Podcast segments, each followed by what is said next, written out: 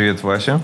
Привет, Дима. Сколько лет, сколько зим? Одно лето. Да, одно лето. Еще не зима, да. Ты где? Я в Маниле, национальной столице Филиппин. Так и называется NCR. Это называется округ. National Capital of the Republic. А ты Мгм. где? А я в Денвере. Я же вот э, переселился а, в Денвер. Это столица штата Колорадо. Это прямо посередине США, если кто не знает. И да, я нашел работу.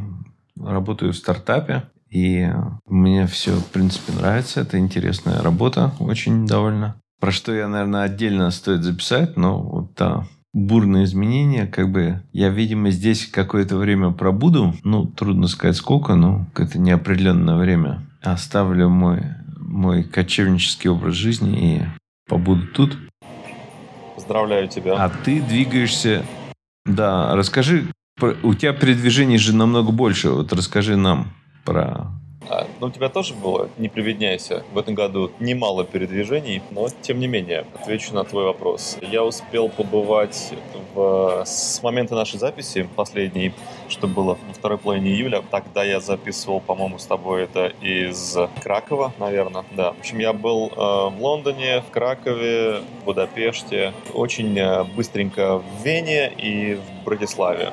Вот. Ну и там проездом в Брно, в Праге был, Мгм. считай успел увидеться с э, двоюродной сестрой Таей, которая была у нас однажды на программе гостем. Потом из Европы я улетел в Таиланд, где я пересекся и в какое-то время в одном месте жил со своим братом Артемом, который пока у нас не был в гостях на шоу. Да, это было мое первое знакомство с некоторыми из этих мест. Вообще, в принципе, наверное, со всеми. Э, Но я был раньше в Польше, но в остальных вот местах я никогда не был. И в Кракове я тоже в Польше не был. И э, у меня очень бурные и приятные впечатления от э, Европы. И Лондон был интересный. Вот, наверное... Все-таки, наверное, э, Краков такой самое теплое оставил впечатление. Э, Вот. И, ну, Будапешт тоже неплохо. То есть, ну, тут, ну, в общем, вот так вот. Я хотел побывать в местах нетипичной туристической славы. Ну, хотя Будапешт он достаточно типичный, но вот остальные места, Мгм. так, которые я долгое время обходил почему-то, вот теперь я побывал.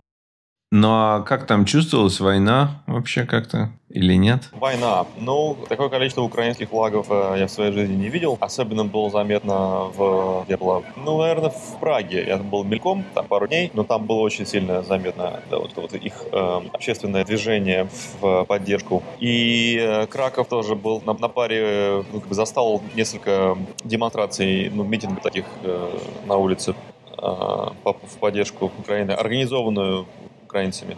Пообщался там и сям. э, И, ну, я, поскольку я, скажем так, не, не просто россиянин, я еще и американец заодно, поэтому, наверное, было легче, чем просто, просто было бы, например, заезжим там русским туристам российским, которые, скажем, там говорят только на русском. Поэтому я, так сказать, не испытал на себе всей, э, всего бремени текущей ситуации быть россиянином в, в окружении людей, у которых сложилось определенное мнение о, о людях из России. Но чуть-чуть, чуть-чуть испытал, да, чуть-чуть как бы это было со мной. Ну, по, большому счету, например, полякам, да и венграм, им, в принципе, по барабану. Вот, да. Такие тонкости, они особенно даже не все вникают. Там какая большая разница между россиянами и украинцами. Э, Если говоришь на английском, то они не, не вникают дальше. Ну, как бы как-то так. У нас в Америке незаметно, на самом деле, что что-то происходит. То есть, если ты не смотришь новости, телевизор, то незаметно, что что-то есть такое большое. В каких-то местах периодически мелькает то, что идет поддержка Украины. Лично на себе я вообще нигде никак не замечал. Из каких-то знакомых американцев больше всего это проявляется тем, что они переживают, смог ли я лично уехать из России. Вот. Но когда они узнают, что я уехал, дальше их это уже не очень интересует детали. То есть в последнее время. Вот я был же в Мексике, а вот там это было заметней. Там, видимо, из-за какого-то наплыва и русских, и украинцев, там было и какая-то демонстрация, я видел, там больше флагов, а здесь, вот в Денвере, вообще Флагов не видишь? Незаметно. Нет. Ну, то есть, ну, может, был, знаешь, я как-то, я летал несколько раз в Техас, И в аэропорту были и в Техасе, и ну, в Денвере, ну, какие-то там, типа, как, знаешь, экраны, на которых было, ну, как, как плакаты, знаешь, эти жив, живые плакаты. Там было, было, ну, это, как бы, во-первых, не только это, а там в перемешку с другой рекламой, я бы не сказал, что это прям так флаги где-то висят. Этого нет. Да, опять отмечу Прагу. Там прям это было невозможно замечать. То есть там на э, кафедральных всех соборах э, были растяжки с лозунгами в поддержку Украины. То есть прям очень-очень заметно. По всей Европе, где я был, объявления такие, объявления такие вывески э, на принтере распечатанные, типа, типа пункт э, выдачи теплой одежды для беженцев, какая-то столовая организованная, импровизированная для бесплатного питания для украинцев в лондонском метро, проезд бесплатный с предъявлением паспорта Украины. То есть как-то вот раз там в час, в два, пум какой-то такой э, заметный какой-то знак того, что не так, как раньше было, что, что какое-то есть, какое-то идет а, движение э, общественное. Я не знаю, правда, откуда оно инициируется точно, но, скорее всего, начинается как бы, с органов управления, да, переходит на, уже на какие-то, видимо, благотворительные организации, ну и некоторые люди подключаются участливо сами. Но население само, я не думаю, что так сильно в этом участвует на, на таком же уровне э, программы, как, как, и, как власть. Вот. Ну, это, это хорошо, что есть э, небезразличие к судьбам лю- людей, которые вынуждены были бежать. А, еще, конечно, в автобусах. Я же переезжал, перемещался по Европе. Я половина автобусов были заполнены э, в основном восточными украинцами. Там, там были все эти действия, которые заставили людей переместиться. Западные тогда поспокойнее. Ну, дикие времена, конечно, мы живем.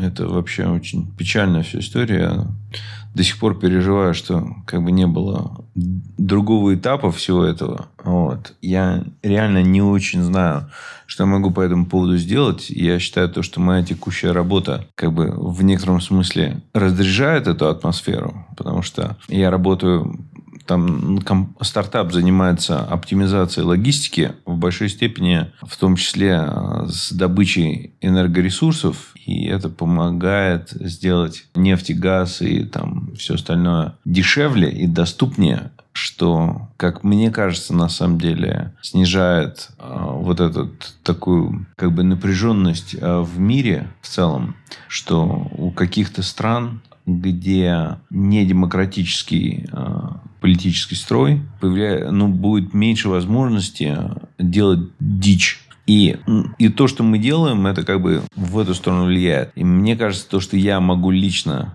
повысить эффективность этого, влияет больше, чем если я, например, буду какие-то активные действия проводить там в политическом плане. На данном этапе. То есть, может быть, если бы я был политическим деятелем в России, это было бы иначе, но с моей точки зрения я не могу что-либо сделать. Там, как бы, флажки, если добавить там на аватары в каких соцсетях, это ну, не знаю, угу. для кого-то да, это согласен. важно. Согласен. Тут, может быть, это тоже нужно, но у меня другой взгляд на эту э, вещь. Вот. И, ну, у меня жизнь вообще полна всего происходящего, как бы, и больше впечатления о том, что как Америка поменялась, потому что я, ну, я бывал в США, конечно, вот за последние много лет, но я не жил здесь последние шесть лет. И, как бы, вот сейчас адаптируюсь к изменениям. Вот. И изменения есть, конечно. То есть, поменялось и ковид, и инфляция, и в целом прошедшее время, они, конечно, повлияли на все вот эти вещи, а, политические изменения, которые отражаются в, быту. Вот. Но вот я столкнулся с тем, что как бы, несмотря на компьютеризацию многих а, доставок всего, я удивился, на самом деле, насколько это здесь все-таки менее развито, чем в Европе, то, что я видел. И в России, и в Португалии даже, и там где-то вот я был в других странах, там в Испании, даже в Мексике. Какие-то вещи лучше сделаны, чем в США. Например? Ну, например, доставка еды из супермаркета, это как бы не очень здесь такая развитая вещь. То есть, она вроде как есть, но она очень... Если ты привык к каким-то стандартам, то, ну, во-первых, это дольше занимает, чем в других местах, где я видел. Там, там выбор, как бы, ну, для российских слушателей, например, там доставка из того же утконоса или а, там Яндекс Лавки или еще что-то а, такого там самоката, она несравнимо лучше, чем здесь Инстакарт, который, в принципе, лидер этих доставок. Ну, там, ну просто на стольких многих разных уровнях это. Вот. А насчет такси как? Такси, ну, во-первых, адски дорогое. То есть, э, в Денвере я тут ездил, мне там работа оплачивает. Ну, поехать в аэропорт там больше 100 баксов стоило на Uber. Ну, это как бы, мне кажется, это довольно дорого. И это не то, чтобы я там какой-нибудь там все заказал а, выше классом и все, обычная машина, которую еще долго ждать надо было. Вот. Да, зашкаливает, конечно.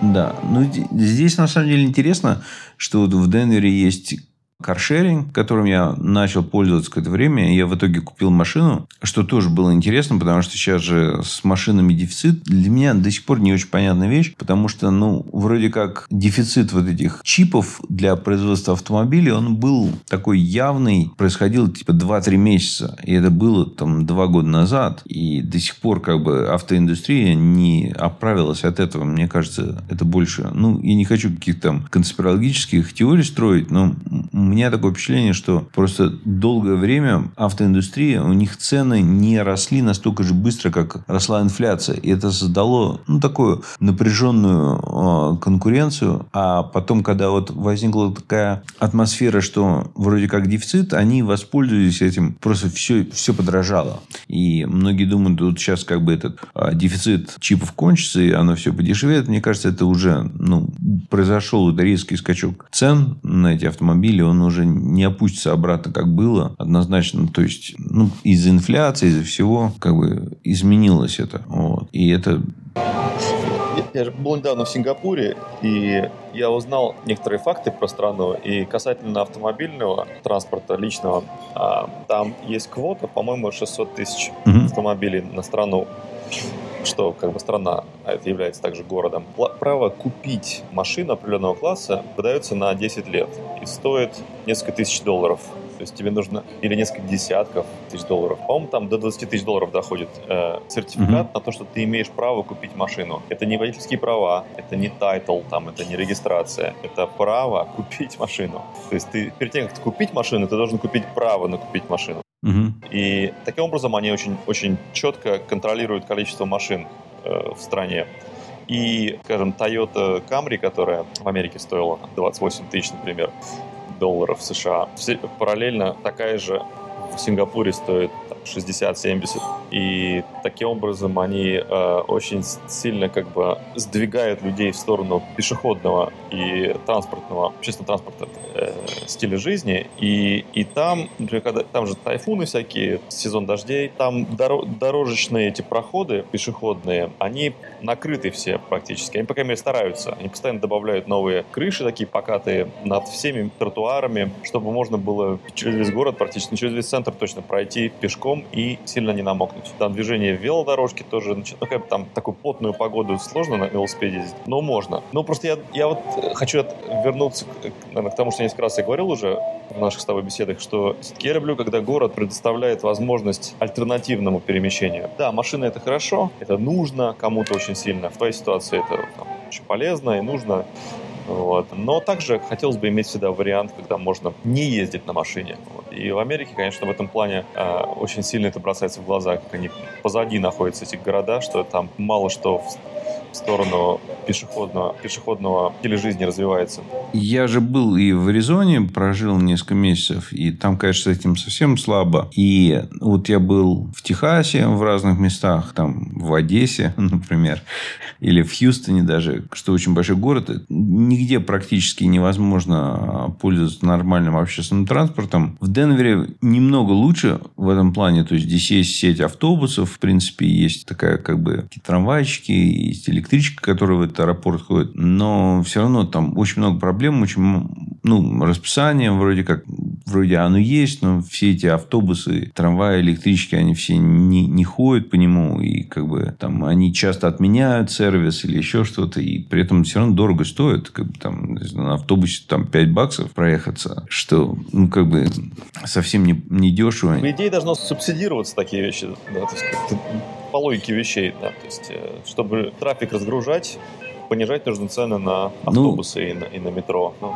В Америке такое ощущение, что вот после вот, вот отсутствия, вот, вот приехав ну, вновь, мне кажется, что здесь, конечно, простые вот эта поддержка э, государственных сервисов, она в чем-то не очень так э, хорошо работает. То есть, вроде как государство выделяет на это гигантские деньги, ну, то есть, налоги собираются, а вот, а как там это все тратится, коррупция колоссальная. Нельзя сравнить, конечно, там, может быть, с Россией или с какими-то другими странами, но это здесь явно присутствует. И как результат, ну, вообще вот эта изменившаяся экономика, это большая тема, то, что в современных западных странах разных из-за каких-то изменений в плане как культуры или даже рабочего кодекса, вот этого всего, многие вещи просто невозможно сделать. Я вот не могу представить, чтобы там новое метро построили в каком-то большом городе в Америке. Его могут теоретически построить, будет потрачено это в 10 раз больше или там, в 100 раз больше, чем там, в Китае или даже в России, где угодно. И будут строить тоже неимоверно долго, и оно будет как-то не очень а, доделано ну, как бы все вот эти вещи, они отражаются. И мне кажется, вот в следующие, там, не знаю, десятилетия это будет а, как-то видно. И вообще, ну, вот у меня была мысль такая, что почему американское общество, ну, или даже не американское, а западное общество так сильно рвануло в какой-то момент по сравнению с другими странами. Потому что они использовали какие-то вещи как заем из будущего. Как, например, увеличение количества рабочего, ну, рабочих людей в проценте населения то есть, представь, если раньше а, в обществе работали в основном мужчины, а женщины были меньше процент женщин работал. То есть, они находились дома с детьми, все поддерживали, помогали детям. Теперь общество меняется, и эти многие женщины начинают работать. И это как бы повышает вроде производительность труда а, всего общества в целом. Но эти воспитание детей немножечко от этого страдает. И получается, что вот это недовоспитанные дети, как бы это, это одалживание будущего потенциала для страны. И там вот, знаешь, тоже вот страховки медицинские, как-то вот знаешь, то, что медицина стала очень дорогая, не очень доступная, это тоже как бы повлияет дальше. И потом то, что вот очень сильная защита прав а, рабочих, это тоже вроде как классная вещь, по идее, кажется, но это немножечко расхолаживает общество и делает все это дороже, и вроде как это незаметно, но это тоже одалживание потенциал будущего. Из-за этого меньше строится инфраструктуры, меньше строит Америка там и Европа, они многие вещи сделали там после войны или до войны там в районе депрессии. Строили хайвей, электростанции там. Такое. Сейчас этого гораздо меньше происходит. И это было тогда, когда меньше жалели, грубо говоря, людей. А, и вот это то, что сейчас жалеют, это одалживание потенциала из будущего. И это как бы скажется. Да, интересно. И, к сожалению, вот то, что я переживаю вот в России сейчас из-за войны э, то же самое. Как бы многие вещи это не так заметно негативно, потому что это тоже одалживание из будущего. И и в разных странах это по-разному происходит. И интересно, вот, что как-то а, вот это а, расхолаживание хорошей жизни, это на самом деле часто не всегда достижение современное, это достижение за счет, ну, как, знаешь, тебе кредитку дали, и, там, о, у тебя появилась возможность, ты можешь больше потратить. Это создаст кризис в будущем, когда надо будет выплачивать. Вот такая мысль. Интересная мысль, да. Ну, сейчас у вас будет возможность э, вести наблюдение и делиться мыслями из разных частей мира. Ты будешь смотреть на американское общество и его процесс его так, изменения, а я буду смотреть из Азии, потому что я сейчас об, обоснуюсь в Таиланде на несколько месяцев. Хорошо. Тоже у меня на эту тему мысли есть, на тему хайвеев, инфраструктуры, метро и прочего, потому что там видно это. Я, конечно, не в Китае, где все это очень-очень-очень быстро развивается, но тем не менее в Азии все-таки другая, другая динамика сейчас, будет интересно сравнить.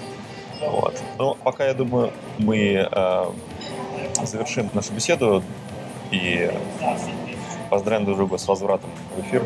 Да, желаю тебе еще более удобно обосноваться в Денвере, и мы с тобой уже созвонимся Спасибо. из, из Таиланда, из Чанмая. Я буду тебе позвонить. Отлично. Ну хорошо. Удачных тебе передвижений. Спасибо. До, до встречи. Ну пока.